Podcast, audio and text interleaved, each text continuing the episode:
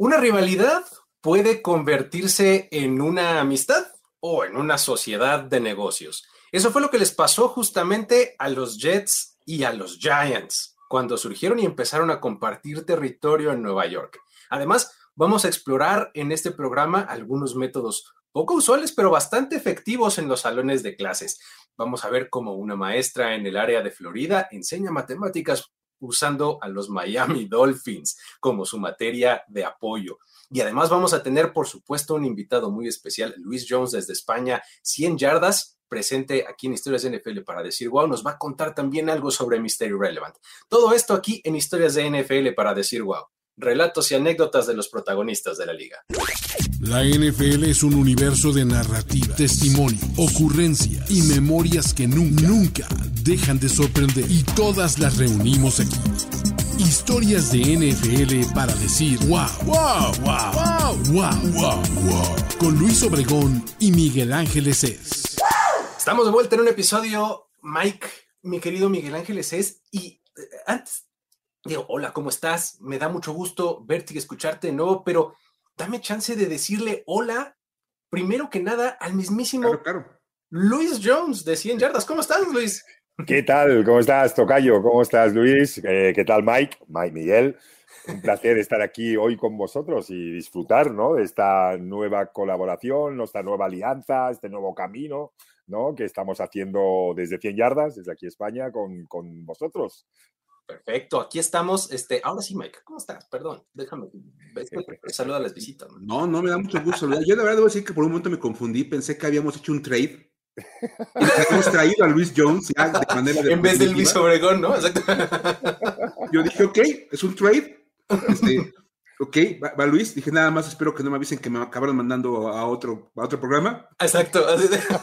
Nada más que no me avisen eso, ya con eso estoy todo tranquilo. No, la verdad es que es un gustazo saludarte, Luis. Bueno, a los dos, Luis. Muy bien. al, habitual, a Luis Obregón, y un gustazo saludar a Luis Jones, de quienes somos fans. La verdad es que hacen un gran trabajo en 100 yardas.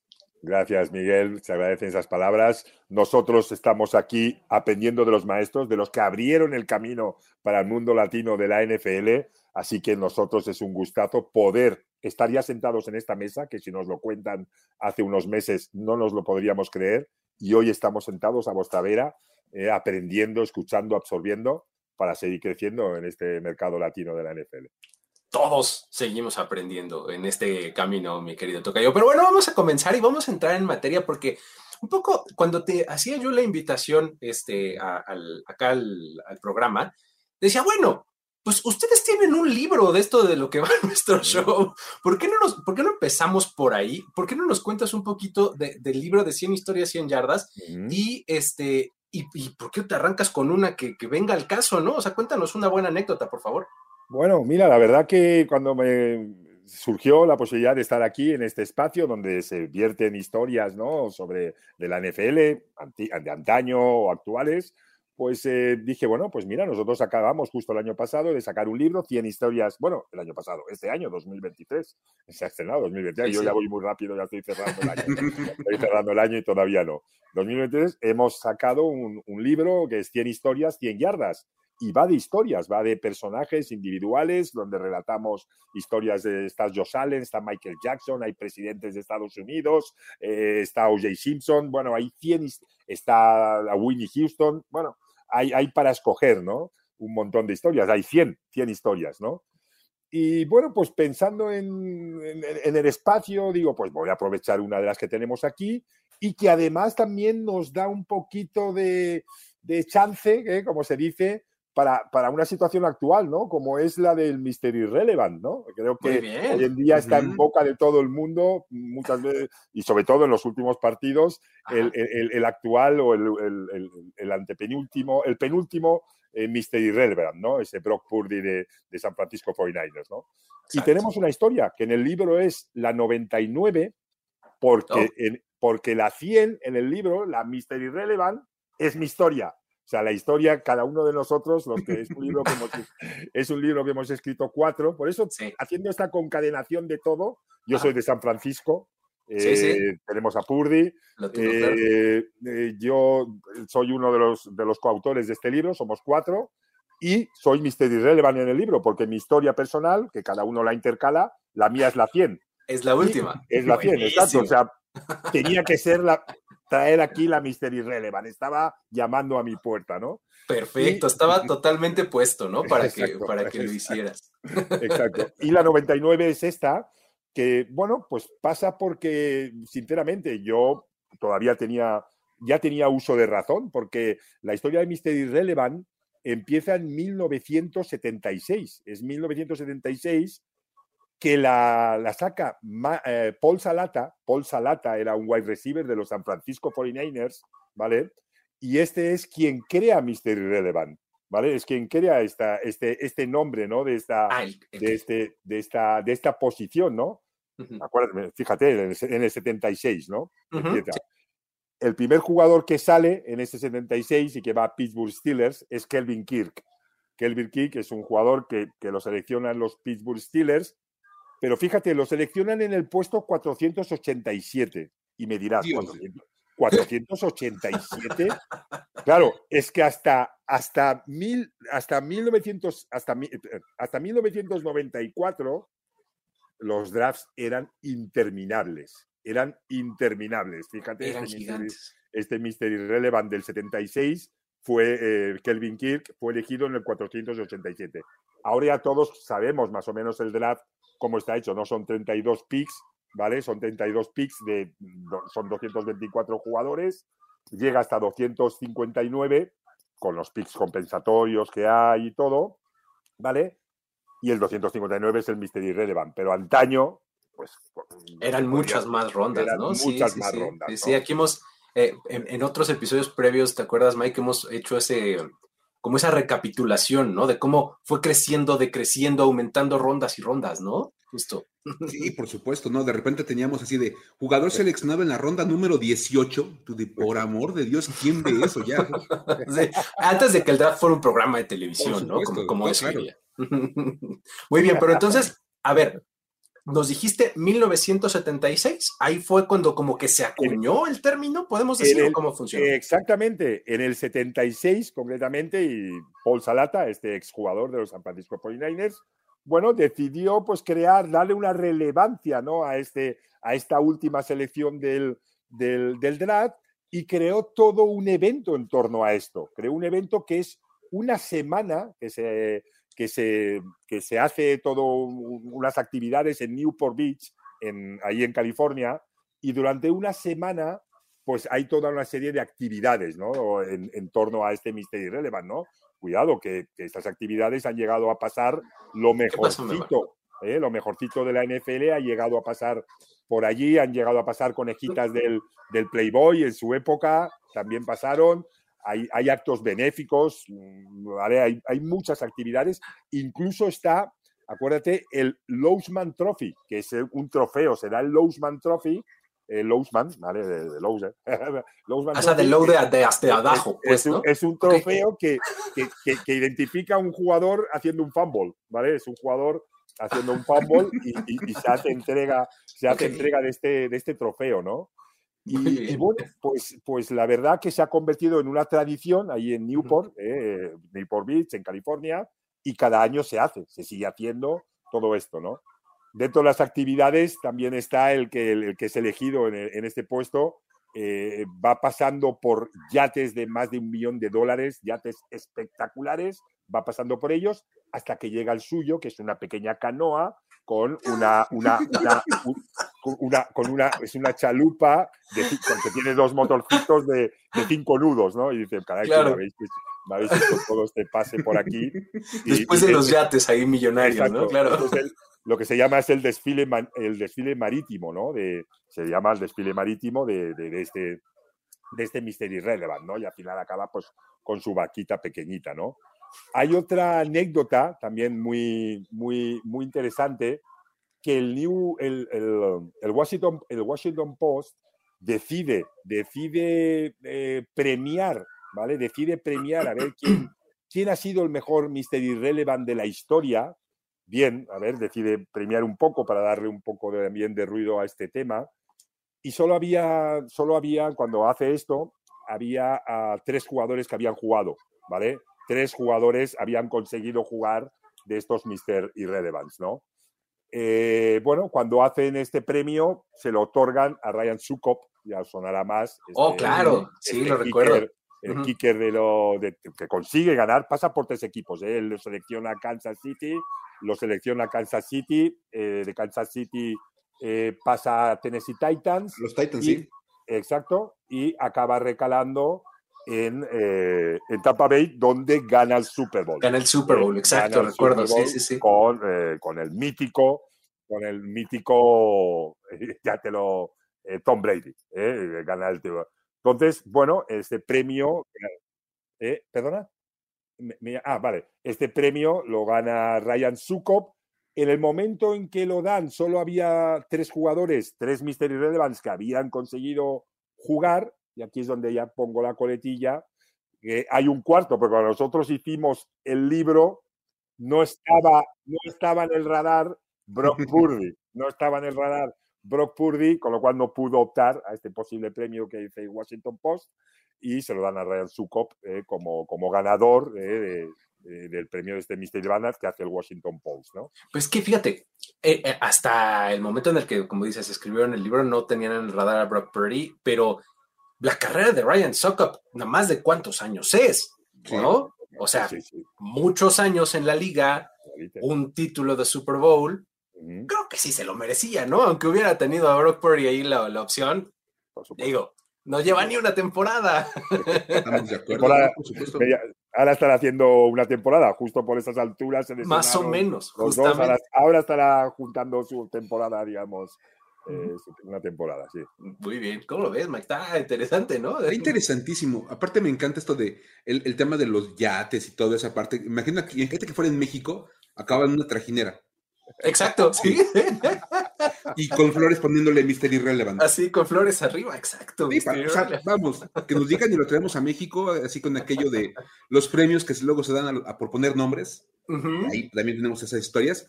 Pero fíjate, me, me llama mucho la atención y me, me encanta es- esa historia porque platica Luis y que viene en su, en su libro de, de 100 yardas, con 100 Ujú. historias.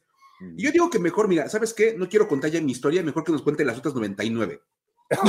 y vimos este programa un audiolibro. Sí, Aquí- vamos a lo tenéis, es, es este concretamente, el libro, eh, que os Ajá. enseño aquí a vosotros, pero hay, hay 90 y 100 historias muy, muy chulas, la verdad. Y, Muy bueno, bien, perfecto. Oye, Luis, ¿sabes si es este um, eh, um, conseguible vía Amazon o algo así el libro? Porque Pues, es- Ahora mismo se está haciendo en el mercado, sí, vía Amazon tú lo puedes comprar, evidentemente si lo compras para fuera de España ahora mismo tendrías unos, unos costes un poco más elevados del tema, claro, claro. ¿vale? Es evidente, pero sí, sí es factible vía Amazon conseguirlo. De hecho, nos consta que, que seguidores nuestros de allí, de la zona de Latinoamérica, se han hecho con él, nos han enviado fotos con él. Bien. Pero si no, eh, esperar un poco a ver si coincido contigo, Luis, de nuevo en Las Vegas este año. Este año. eh, o si Ojalá. Miguel también eh, va a estar por ahí, pues yo me ocupo, me avisáis, me ocupo de, de- de haceros entrega de uno, que sería un placer. Sí, digo, te, te agradezco el gesto, mi querido Luis, pero también para la gente que escucha esto, o sea, que dice, oye, Claro. me interesa, Sí, sí, sí, sí, pues sí, sí. este, que pueda ahí en su buscador de Amazon y ponerle 100 historias, 100 yardas y ojalá que, que lo pueda Eh, adquirir, ¿no? La verdad que quiero lo hacer el van- comentario. Mira, vamos a completar el comercial, Luis, Sí, porque ya lo busqué en, en mi aplicación sí. y lo puedes descargar en- para Kindle. Ah, O muy sea, bien. Eso pues, está facilísimo. O sea, digo, También, correcto. lo Buenísimo. descargas en digital Exacto. y en automático te llega ya a tu dispositivo Kindle y lo puedes empezar a leer en ese mismo momento. Entonces, digo, para los que estamos en este lado del planeta, es una muy buena opción para leerlo sin tener que esperar a lo mejor que el envío más los costos que son, sí son un poquito más elevados, pero vamos, el chiste es leer y entrando de las historias que van a contar, Gracias. que yo sé, lo creo que lo Muy- puedo usar así. Muy en la vena de este programa. O sea, si a ustedes les gusta lo que, este, lo que, lo que hacemos acá en Historias de NFL para decirlo, se, se parece mucho, pues, eh, Ujú. la, la intención de, del libro de nuestros amigos de 100 yardas. Y pues bueno, Y Eh, francamente lo vais a disfrutar porque es, solo te digo, no te voy a poner el jugador, hay una historia de un jugador eh, allí que hay, que ahora está jugando en la NFL, que él provocó que las bandas rivales los viernes se sentaran juntas con las armas y todo, pero eh, se, creó la tregua para sentarse a ver los partidos de universidad. Para y este jugador consiguió que hubiera treguas en esas bandas rivales, ¿vale? Para sentarse a ver el partido de los viernes en universidad. Ahora es un jugador, es un running back de un equipo de la NFL, está jugando, si lo digo lo vais a oír, pero quiero que vayáis a buscar en el libro, porque hay historias de este tipo, ¿no? Cositas de este tipo. Exactamente, buenísimo, increíble, buenísimo, buenísimo. Oye, Mike, eh, pasemos a la que sigue, ¿no? Vamos, vamos a, avanzar con otras historias, vamos a darle. Les quiero contar esta historia, la verdad es que, mira, está bien padre, porque van a ver los dos, este, yo sé que ustedes seguramente les, les, gustaba, les gustaba mucho ir a la escuela y les encantaba la clase de matemáticas, ¿verdad? Hombre, por supuesto que sí. Yo sé que sí, igual. No, yo soy más de historia y de letras, pero bueno. pero bueno, creo que una cosa soy artista, ¿no? O sea, lo mío es leer historias y contar historias, dice. No, a ver, yo es que ese es uno de los grandes problemas con las materias como matemáticas. Siempre son difíciles de, de que, de que entren al interés de uno, pero hay que, déjenme contarles que en Pinecrest Elementary School hay un método bastante interesante para enseñar a los alumnos. Utilizar la temporada de los Miami Dolphins. Miami Dolphins. Miami Dolphins, matemáticas.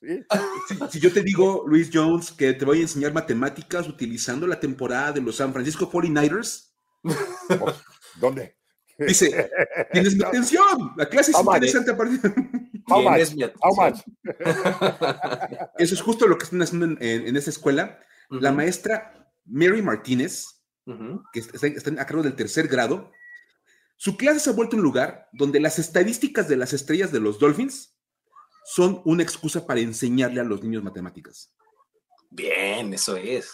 O sea, de verdad es que maravilloso porque fíjense, por ejemplo, Puede ser que usen las llaves por recepción de Tua, de, perdón, de Kill con un problema de matemáticas o los números de Tua Bailoa, porque todo eso sirve para que los niños aprendan a, hacer, a sacar cuentas, a hacer operaciones, a hacer cálculos matemáticos. Y dices, oye, para, para, gente como nosotros tres, que vivimos desde niños aficionados al NFL, dices, si la clase de matemáticas gira en torno al NFL, yo le entro.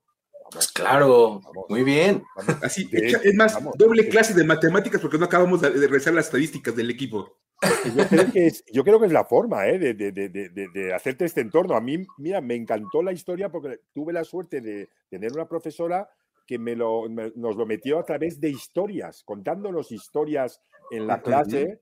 A mí yo le cogí el, gusto ¿no? A, la historia, ¿no? Y esto pues se asemeja bastante, ¿no? Claro. Exactamente. Por ejemplo, antes del partido de, este domingo, uno de los problemas que, tuvieron que calcular los niños es cuánto necesitaba promediar Tyreek Hill en los demás partidos de la temporada para llegar a las 2.000 yardas en la, en la campaña regular. Entonces, agarraron los niños, tenían ahí en el pizarrón las cuentas de las yardas totales, ¿sale? Tenían ahí sus, sus cuentas, los niños de cuántas yardas llevaban eh, en total, y dicen, ah, faltan tantas para que lleguen las 2000. Y dividiendo esas yardas entre los ocho partidos, nueve partidos que le quedan, tiene que promediar 110 yardas por partido para llegar a las 2000. Qué maravilla, ¿no?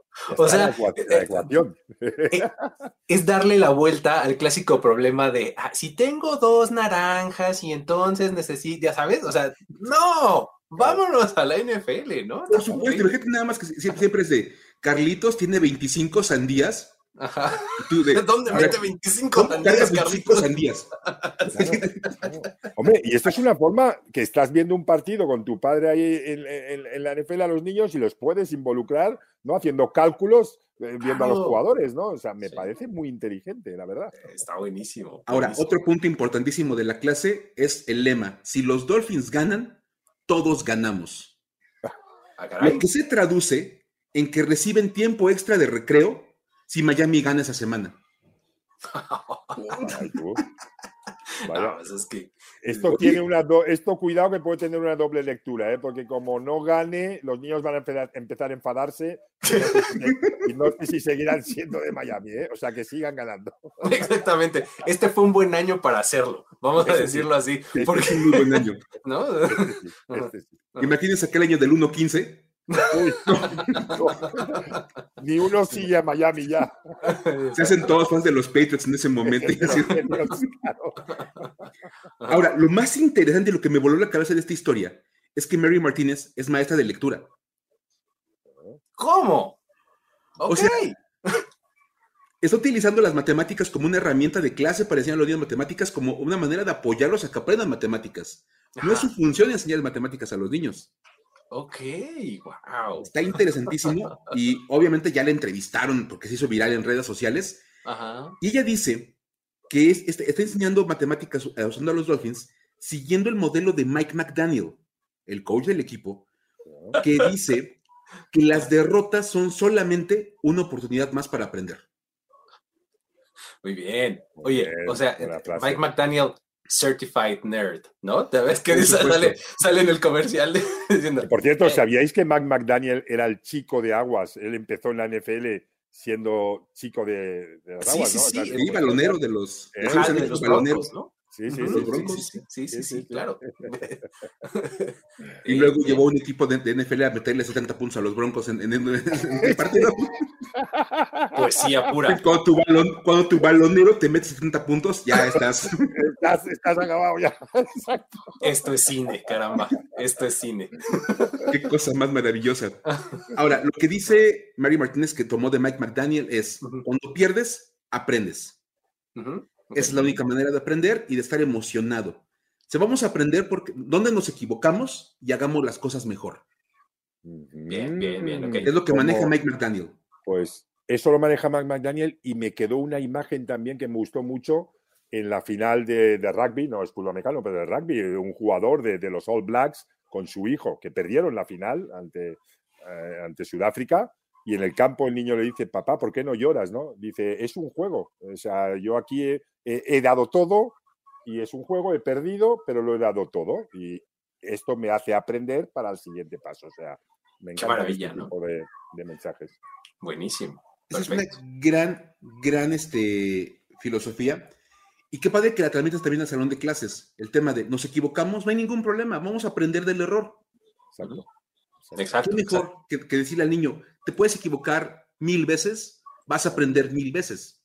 Exacto. Es una gran sí, porque antes nacían estigmatizados, el error era como algo malo. Eres el, que no sabe, eres el malo, eres el no sé qué, ¿no? Pues a ver, no, salió, Exacto. ¿por qué no salió? Vamos a volverlo a hacer para que ahora sí salga, ¿no? Muy bien. Muy bien. Y obviamente todo esto pues llegó hasta los oídos de la gente de la organización de los Miami Dolphins, y dijeron que era momento de reconocer el trabajo de Martínez y de su clase por utilizar. Les dado un paco. Eso sería lo ideal, oye, eso sería lo ideal. La verdad es que, bueno, vamos a, vamos a ver cómo estuvo el, el, premio o el regalo que hicieron. De entrada mandaron a las cheerleaders de los Dolphins a visitar la escuela y llevaban regalos para todos los niños. Ya sabes que la gorra, la playera, unos jerseys, bien. bien, para que pues tomen la clase como con estilo. Uniformados de los Dolphins. Ok. Y para Mari Martínez como la, cabeza de toda esta organización eh, eh, académica. La invitaron al partido de los Patriots contra los Dolphins de este fin de semana pasado. Ella, estuvo ahí en el estadio, invitada por el equipo, lo cual es un gran gesto de parte de los Dolphins. Seamos sinceros. Y obviamente, este, pues Suset, Suset Fraginals, directora de la escuela, dice que Martínez trae todos los aspectos del sistema educativo a su clase y Básicamente. a los alumnos, engancharlos con la clase, generar un ambiente que contextualice a los niños, o sea, como eh, la clásica que decíamos todos en la escuela, esto a mí para qué me va a servir. Uy, clásica, y además con matemáticas lo decíamos todo el tiempo, ¿no? Así de, ¿esto cuándo? ¿No? ¿Esto cuándo lo voy a ver? Lo estás viendo en, una cosa que te gusta mucho como el fútbol americano. Claro. Claro. Ahí están tus cuentas, ahí están los números, ahí están las operaciones. Es una maravilla de verdad a nivel educativo. La verdad. Se suele decir que si no puedes con tu enemigo, únete a él. También. Esa es otra. Tienes muchas razones. Muchas maestras es de, en mi salón no se habla de fútbol, no se habla de deportes, no, se habla de música, porque esas cosas no, no me sirven a mí. Claro. No. Viene la NFL a mi salón de clases y voy a ponerles un ejemplo que los haga interesarse en lo que, estamos, en lo que está pasando en el salón con un contexto bien, bien real. Y yo puedo decir que los tres y todos los que nos están viendo seguramente, una clase de matemáticas sí hubiéramos estado más que encantados de asistir a todas las sesiones.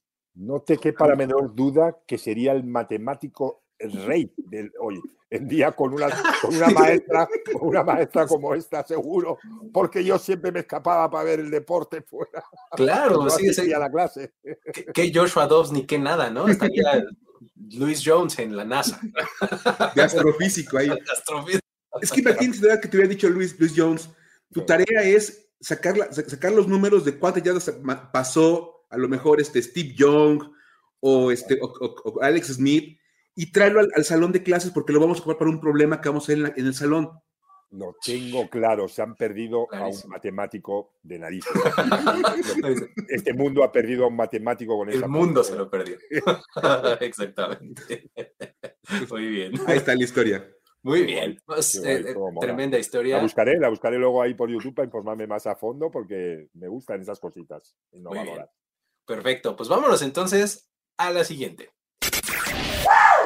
En esta ocasión nos vamos a poner un poquito más históricos, como voltear para atrás y eh, aprovechando algo que sucedió este, este domingo, porque tuvimos el Snoopy Bowl en temporada regular. Y el Snoopy Bowl, eh, este, este partido que pues así se ha bautizado a las ocasiones en las que se encuentran los Giants y los Jets, ¿no? Eh, en, un partido, ¿no? Normalmente pues bueno, es como conocido como la rivalidad de Nueva York, pero pues, o sea, está como impulsado porque comparten ese territorio, pero la verdad es que eh, no es una cosa como tan grande como podríamos pensar. Vamos a ir contextualizando. Primero que nada, hay que entender que en estos momentos ambos equipos se ven más como socios que como rivales, ¿no? En realidad, porque este, ah, pues hoy comparten casa y demás, pero esto no siempre fue así. Las circunstancias eh, fueron diluyendo un poco el odio que se tienen, que se tuvieron en algún momento estos equipos, porque hay que remontarnos a las épocas de la AFL, cuando los Jets nacieron, ¿no?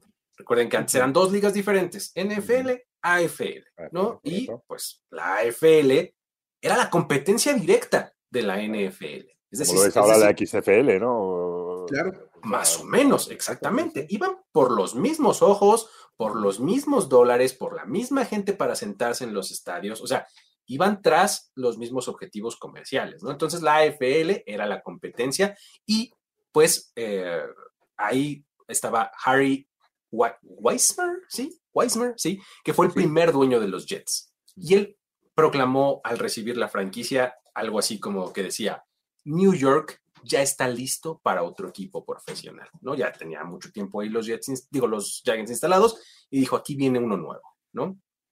Lo interesante es que eh, a pesar de que eran los competidores por este mercado que ya, que ya les eh, mencionaba yo antes, pues no se vieron las caras en el emparrillado hasta nueve años después, cuando jugaron un partido de pretemporada. Pues, este fue uno de los partidos que fueron poniendo la mesa para la fusión de la NFL y la AFL, porque antes no se podían ni ver. No, o sea, ya no digas este, jugar entre ellos, no era entonces tú, yo no quiero estar ni cerca. me quitas un dólar, yo te mato. Exactamente, por supuesto. Entonces, ya hablar de que jugaron un partido entre ellos ya era como un indicio de que algo había por ahí, ¿no? Entonces, parte de la tensión entre, eh, entre ambos equipos vino porque Wellington Mara, que era el dueño de los Giants, el dueño original, se negaba a aprobar la fusión entre las dos ligas, entre la NFL y la AFL, hasta que los Jets pagaran 10 millones de dólares como dinero de indemnización. Imagínate, 10 millones de aquella época, ¿eh? lo, que, lo, que, lo, que sería, lo que sería hoy. Entonces, este les estaba atracando ya. Por Porque pues, imagínate cómo estaba Wellington Mara de decir, es que estos vinieron aquí a mi, casi casi que a mi patio trasero, ¿no? A poner su changarro, ¿no? Y venden lo mismo, lo que, mismo yo. que yo. Exactamente. ¿no? Entonces, pues estaba muy enojado, ¿no? Entonces, eh, eh, él estaba esperando que ellos pagaran ese dinero y si no, no iba a haber fusión de acuerdo con Wellington Mara, ¿no? Entonces, en ese primer partido que ya les mencionaba, los Giants eran un equipo pues mediocre, la verdad, y les tocaba enfrentar a unos Jets que venían de ganar el Super Bowl 3. O sea, los Jets de Joe Neymar, ¿no? Claro. Enfrentando a unos Giants, pues ahí bastante medianones, ¿no? Y pues el resultado, obviamente, los Jets fue una paliza de 37 a 14 en aquel entonces, ¿no? Entonces, pues, no hubo mucho más que hacer. Lo más curioso de ese duelo es que, pues, después de, del mismo, los Giants despidieron al coach Ali Sherman, ¿no? O sea, eso antes no se usaba.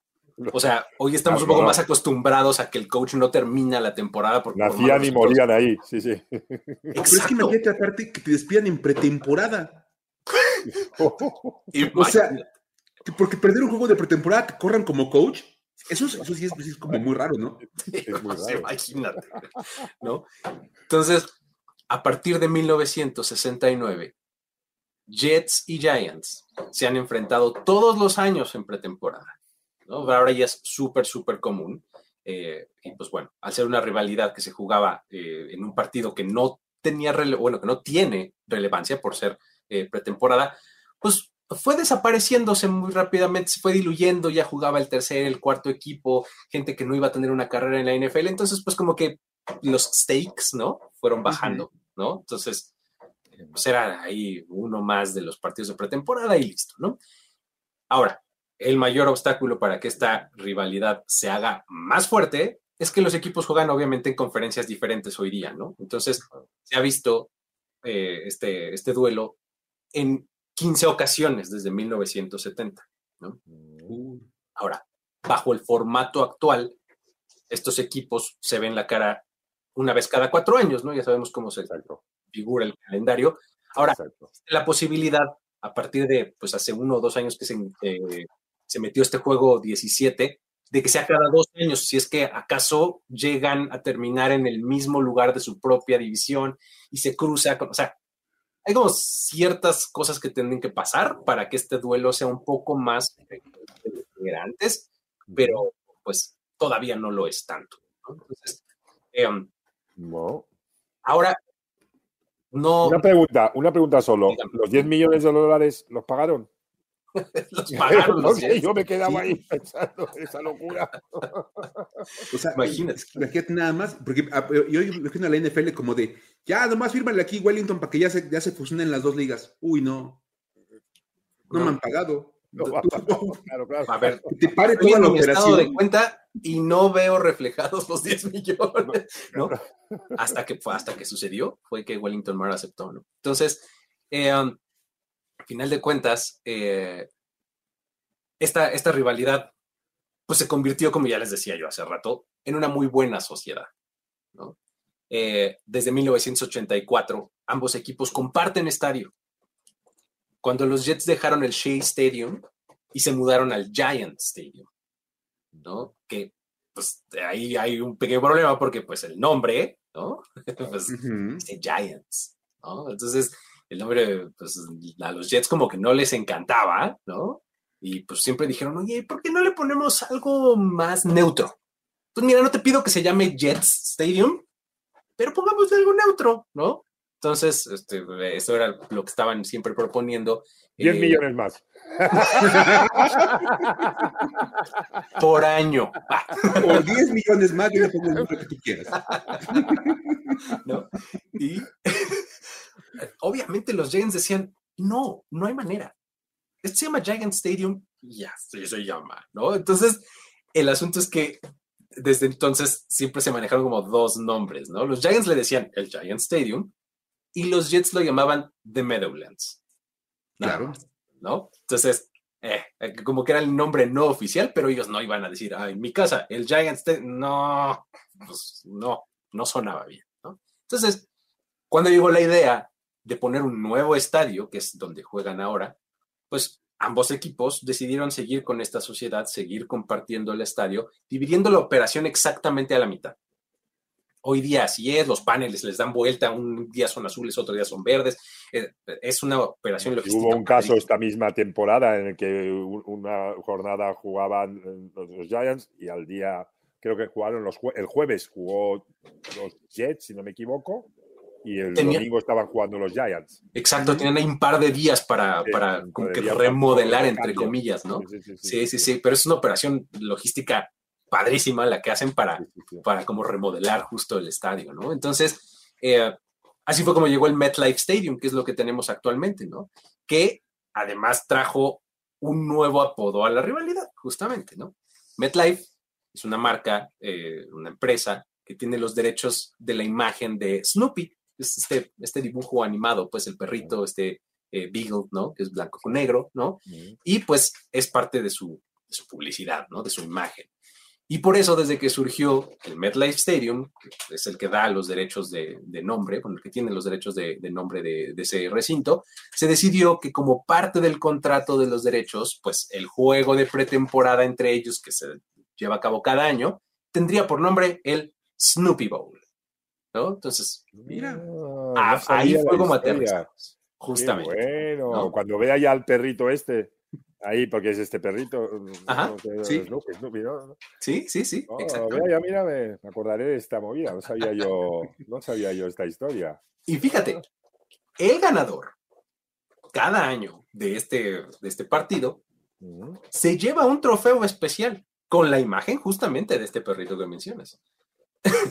Entonces, como ya lo decíamos, pues este juego se hace cada año en pretemporada, pero en temporada regular es muy poco usual, ¿no? Tanto, tanto así que, pues, eh, Jets contra Giants eh, del domingo pasado, de cuando estamos eh, grabando esto, es apenas bien poquitos, o sea, vamos a, apenas estuvimos viendo. No serán. parece que. fíjate, qué cosa. Apenas el cuarto Snoopy Bowl de temporada regular imagínate, desde los años hace que están ahí. Entonces, pues solamente como para preservar la historia y para, para contarles el dato completo, porque eso es una de las cosas que hacemos en este lugar, pues eh, el, Snoopy Bowl, ¿no? Eh, el primerito, los Jets se lo llevaron 29-14, ¿no? Los Giants. Los Giants, perdón, se lo llevaron 29-14 y los Jets han ganado los otros tres. Eso era lo que quería yo decir. Los Giants han ganado solamente uno, 29-14, y los Jets han ganado los otros tres. Estuvieron, este, este, último se lo dejaron perder, ¿eh? Qué cosa. Pues, perdimos todos con ese partido, en realidad. Perdimos todos de lo malo que fue.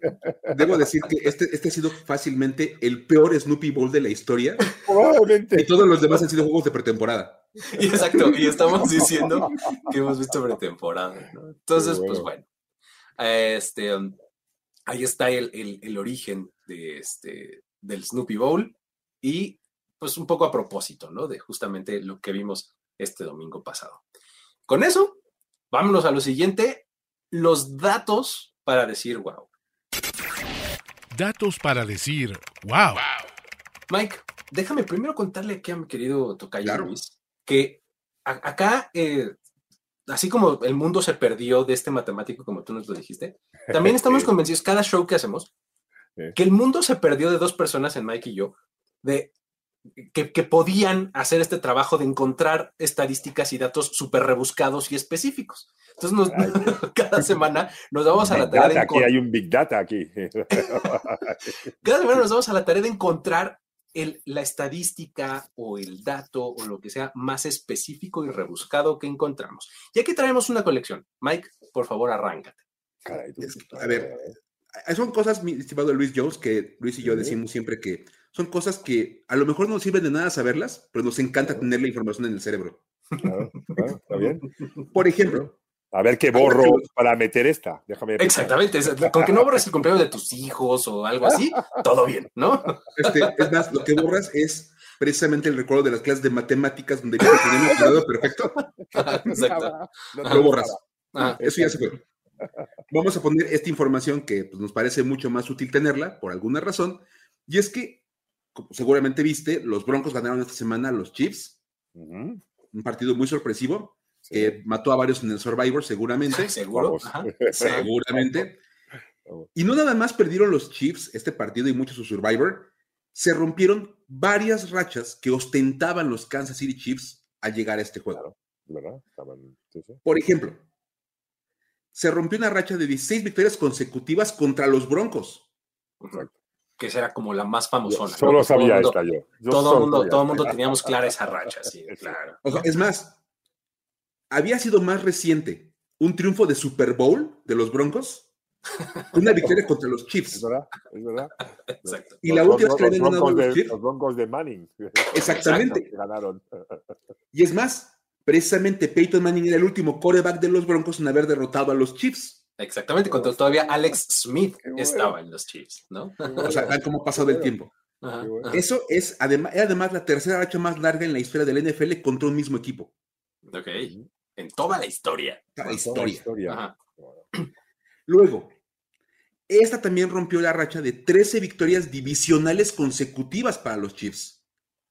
Ok. O sea, tomando en cuenta ya los juegos contra Chargers y contra Raiders. Sí. Habían ganado 13 juegos consecutivos los Chiefs, que era la cuarta racha más larga desde la fusión del 70.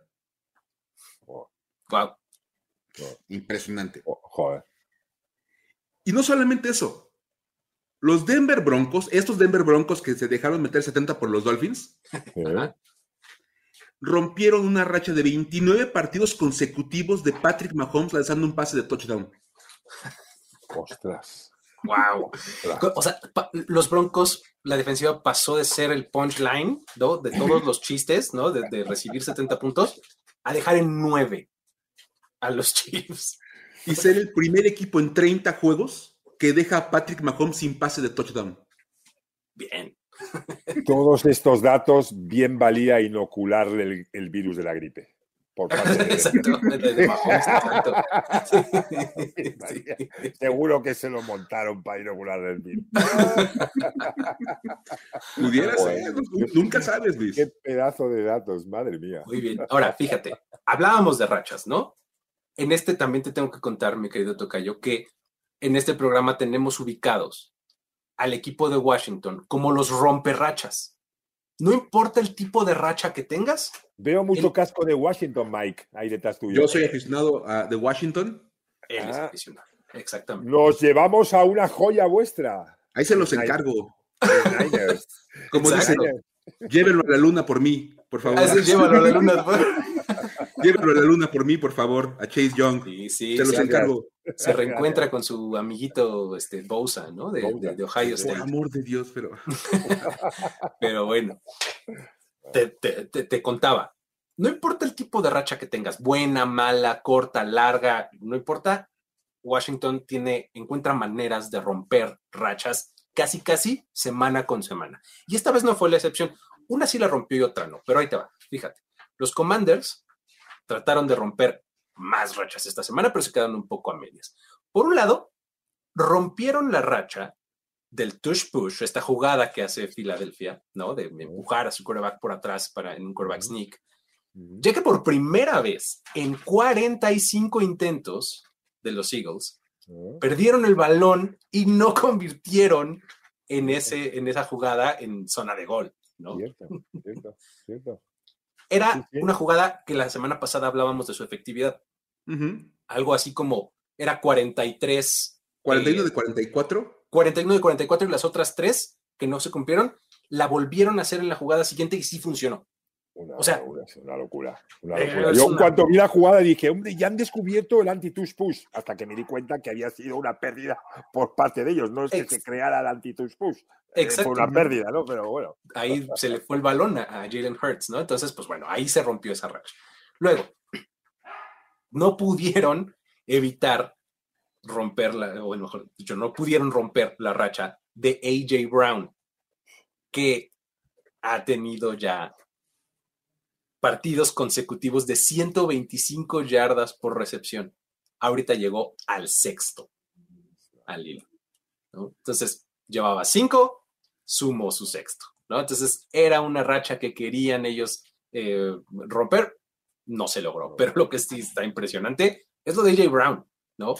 Seis partidos consecutivos, 125 yardas por, por recepción en el juego, y esto lo mete a un club muy exclusivo que comparte con Pat Stotstill, que lo logró en 1966, y con Calvin Johnson, que lo logró en 2012. Calvin Johnson. ¡Oh, mega! Entonces, Cuando te ponen en la misma, en la misma categoría que, el mismísimo Megatron. Megatron, es que ya es otro level.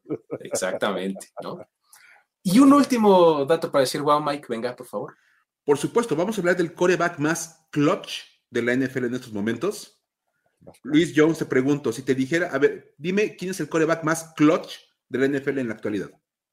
El coreback más clutch, es que la verdad no sé, yo no sé por dónde coger el, adjetivo, ¿eh? sinceramente. El que te va a ganar el partido al final. Ajá, más seguido, más probable. El que entrega en tiempo este, bajo presión y con todo en su contra y demás, y que hace el drive de dos minutos. Para mí, hoy en día sería Patrick Mahomes, eh, el que estaría ahí pudiendo ser el que, el que, te hiciera esto, ¿no? en su momento Tom Brady era un. Exactamente, es un buen ejemplo de quarterback clutch. Clásico. Joe Montana. O sea, Joe Montana, exacto. Sí. John Elway. El también. ¿no? Hoy por hoy, bueno, la verdad que hoy por hoy el que me lo demostró fue Zach Wilson. Bien te un poco lejos, te un poco lejos. Pero no tan lejos. El coreback más clutch de la NFL, le digo a los dos Luis, es Gino Smith. ¿Gino ¿Qué? Smith? Gino Smith. Gino Smith. ¿Qué? Es el coreback más clutch de la NFL en estos momentos. ¿En serio? Bueno. Y tengo el dato para demostrarlo. a Cleveland le ganaron así en el último. Ah, mira, ya empezó a hablar mal. Sí, sí, sí. Ahí vamos. Es cuando uno aprecia, aprecia de encontrar otro nerd de fútbol americano que también se de todas esas cosas. Exacto, sí, sí, sí. Porque fíjense nada más. Los Seahawks volvieron a ganar este, esta semana con un pase de touchdown de Gino Smith, como decía el buen Luis Jones. Y esto ya lo está empezando a hacer como de manera bastante regular. El pase de, de Gino para Jackson Smith Njiba fue el tercero que Gino Smith lanza en el último minuto del partido o tiempo extra con los Seahawks. Solo con los Seahawks. Solamente con los Seahawks. Llegó el año pasado. Ajá, Ya lleva tres juegos en que lanza pase de touchdown. En el último minuto o en el tiempo extra para ganar el partido.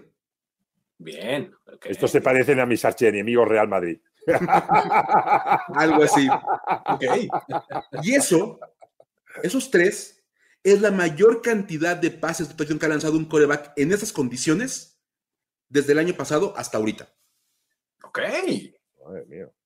Ni Patrick Mahomes, ni Josh Allen, ni Joe Burrow han tenido tres pases de touchdown en el último minuto o tiempo extra para ganar un partido en la última temporada y media. Wow. Muy bien, ahí está el mismísimo. este es un datazo, ¿eh? Porque claro, me lo preguntas diez veces y no te saco este nombre. jamás llegas a Gino Smith. Nunca llegas a Gino Smith. Mejor se aventó Zach Wilson. Exacto, mejor dijiste Zach Wilson que Gino. totalmente. Por supuesto. Muy bien. Pues ahí están nuestros datos para decir wow de esta semana. Y vámonos al colofón de este programa con el que solemos cerrar. Vámonos con nuestra historia para decir güey. Historias para decir, güey. Una vez más, contexto, mi querido Tocayo. Yo no sé qué tanto te suena esta expresión, porque es una expresión súper mexicana, ¿no? Eh, eh, cuando dices exactamente, exacto, y, acá está aplicada como para un tanto de incredulidad y decepción al mismo tiempo, ¿no? Así, ah, güey. No, no, no hagas eso, por favor, me estás quedando muy mal, me estás decepcionando, ¿no? Entonces, este, más o menos así, por, ahí va, ¿no? Mira, igual para contextualizar al buen Luis Jones, una, figura que durante muy mucho tiempo nos hizo decir güey en este programa fue Urban Meyer. Ostras, con todo, lo que hizo con los Jaguars. ya, esa expresión que hiciste ahorita que no pudieron ver los amigos en el podcast es un güey. Eso es un güey enorme, pero no solo en el terreno de juego, sino en los bares también. Por supuesto, de verdad. Entonces, precisamente, actitudes como la de este hombre de, Urban Mayer o Cole Beasley diciendo que él no se iba a vacunar porque prefería morir, que se iba a morir, prefería morir, eh, eh, prefería vivir muriendo exacto, para vivir muriendo, exacto. Quiero vivir muriendo, o sea, de verdad, este tipo de cosas nos hacen decir, güey. Y por eso lo contamos en este programa, porque aquí no nada más decimos wow, también decimos güey. Y vamos a Es como, como la antítesis, pues las, las anteriores son, oh, wow, qué maravilla, qué padre, ¿no? Eh, Estas, buena maestra. No, estas es lo opuesto. ¿vale? Lo, que, lo que nos hace este, sorprendernos, pero para mal. Ok, vamos con la historia, Mike. Ahora sí, les voy a contar que el de esta semana es el mismísimo George Pickens, quien nos hace decir, güey, porque durante la semana, este receptor de los Steelers decidió lanzar ciertos golpes a la defensiva de los Jaguars como para calentar el partido. Dijo, fíjense nada más, que la defensiva de los Jaguars dependía mucho de su línea frontal. Dijo. Es más, voy, a citar textualmente a George Pickens. A ver. Con su equipo, ¿sabes? Teniendo tantos tipos de primera ronda, dependen mucho de su línea y como que esperan. ¿Me entiendes? Esperan que ellos aguanten. Es una defensiva de esperanza.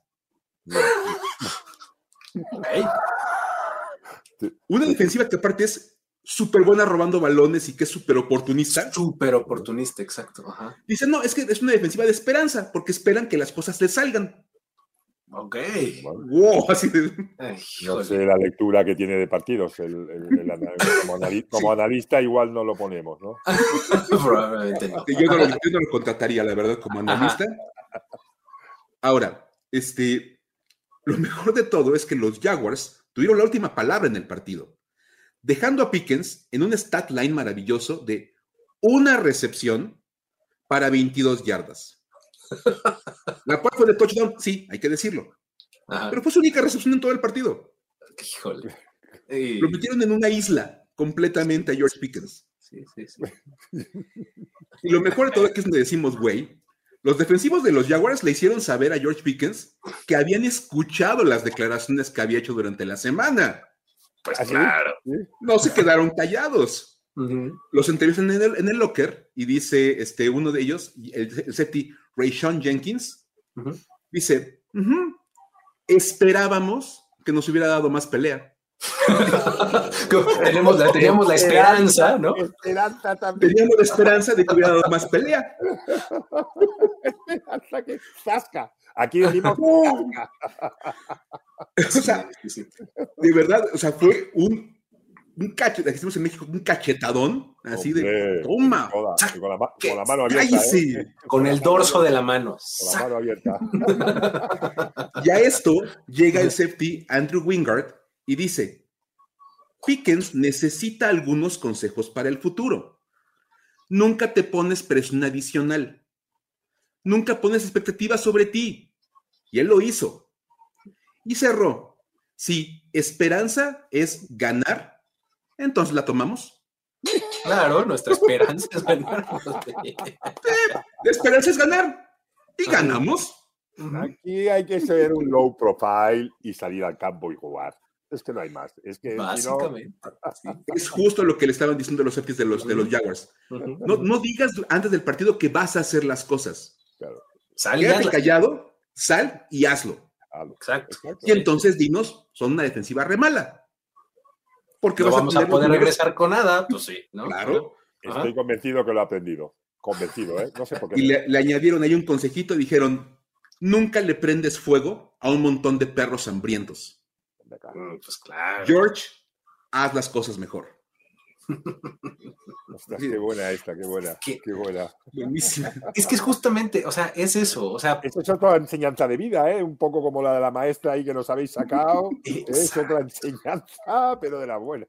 Silencio, actúa y, y ya después vienes. Porque justamente lo que estás haciendo con eso es ponerte un blanco gigantesco en el pecho y en la espalda y por todos lados para que todo el mundo vaya sobre Por supuesto. Justamente. Y es que, es que de verdad es el, es el punto de esta historia. No puedes andar hablando cuando no has jugado el partido. De verdad. Porque al final te dejan, te dejan mal parado en el campo y luego agarran tus declaraciones y te las ponen en tu contra. Hay una, semanita de, de, O sea, no solamente tuviste mal partido, sino que ahora vas a ser ridiculizado. Exacto. ¿No? O sea. Y terminas apareciendo en secciones como esta en la que nos reímos de la, tontería que hiciste tú como jugador. Entonces, por eso, mi estimado Luis Jones, decimos. Güey. este es un re Totalmente. Pero bueno, muy bien. Pues así es como llegamos al final de esta emisión, de este episodio especial de Historias NFL para decir wow con la gran visita de Luis Jones desde 100 yardas. Luis, por favor, antes de que nos despidamos, dirige a la gente al contenido de 100 yardas. ¿A dónde los mandas? ¿Redes sociales, sitio, podcast, YouTube? Cuéntanos un poco. Estamos, la verdad que, ante todo, gracias, Miguel, Luis, cómo, cómo he aprendido de cosas, cómo he disfrutado de anécdotas. Ha sido un programa, sinceramente, vamos, me ha pasado, llevamos aquí casi la horita, la horita, y me ha pasado volando, que me estaría otra escuchándonos, porque, bueno, es una maravilla los conocimientos que tenéis y cómo los, cómo los ponéis, ¿no? Y bueno, 100 yardas, pues estamos aquí, tenemos, estamos en todas las redes sociales, nos encontráis en arroba 100 yardas en Twitter, nos encontráis en Instagram también, en, en, en 100 yardas, en, en Twitter, Instagram, en YouTube, donde hacemos directos prácticamente cada día. Prácticamente cada día hay un programa dentro del canal de YouTube de 100 yardas o en Twitch también. Y ahí pues tenemos la zona 100 yardas los domingos también. Eh, cogemos el primer turno o segundo turno de partidos y los acompañamos con comentarios nuestros, ¿no? O sea, nos puedes encontrar por todas las redes, sería un placer eh, recibiros allí y bueno, pues como digo, decimos desde allí, aprender de nuestros hermanos mexicanos todo este tiempo que llevan eh, delante nuestro con el tema de la NFL. Así que un placer, de verdad. Gracias por darte la vuelta por acá, mi querido Tocayo. Espero volver, de verdad, espero ojalá, volver porque ha sido una noche Ojalá que no sea este. De verdad, me encantan, me encantan estas aventuras y lo que he aprendido. Gracias. Muy bien. Perfecto. Pues, Mike, recuérdale a la gente cómo nos puede hacer llegar historias, porque hoy nos la trajo Luis Jones, pero eh, toda la gente que escucha este episodio, estos episodios de, de podcast, nos puede hacer llegar historias, ¿no? Por supuesto, mira, es bien fácil. Igual, Luis, si ahorita te llegas a encontrar alguna cosa que dices, esto me recuerda a lo que acabo de hacer en el podcast, nada más, arroba el buen Luigi o arroba F-escopeta. Son nuestras cuentas de, Twitter o de X ahora. Y ahí nos, pones una mención, oigan, chequen esta historia, como que, como que suena lo que ustedes platican, nosotros encargamos todo lo demás. Investigamos, armamos todo y ya lo tenemos listo para platicárselos acá en este programa. Yo os he dejado ahí un ganchito que podéis cogerla como historia. Os he dejado un ganchito de, unas bandas y eso. Si os hace falta algo, me tiráis en WhatsApp y yo os amplío, pero esa, esa no está mal. Muy bien. O, Luis, Luis Obregón, podemos volver a invitar a Luis José que venga a contar esa historia. Venga. Sin duda, sin duda. También. Será un gran, placer, un gran placer para mí, de verdad, porque vamos, estos ratitos te dan, te dan la vida. Yo es que me, paro mucho a pensar en mi día a día, al final, que, mucha gente pues va al gran hit, ¿no? Yo no, los pequeños pasitos donde me, me llenan y me suman la energía me permiten eh, ir avanzando. Y este ha sido, ha sido esto, así que gracias. Gracias a ti por estar por acá, mi querido Tocayo Luis Jones. Nos despedimos, nos vemos la próxima. Miguel Ángeles es, Luis Obregón y Luis Jones se despiden. Nos vemos. Bye bye. Esto fue Historias de NFL para decir wow, wow, wow, wow, wow, wow, Los relatos y anécdotas de los protagonistas de la liga directo a tus oídos. Con Luis Obregón y Miguel Ángeles E. Voz en off, Antonio Sempe. Una producción de primero y diez.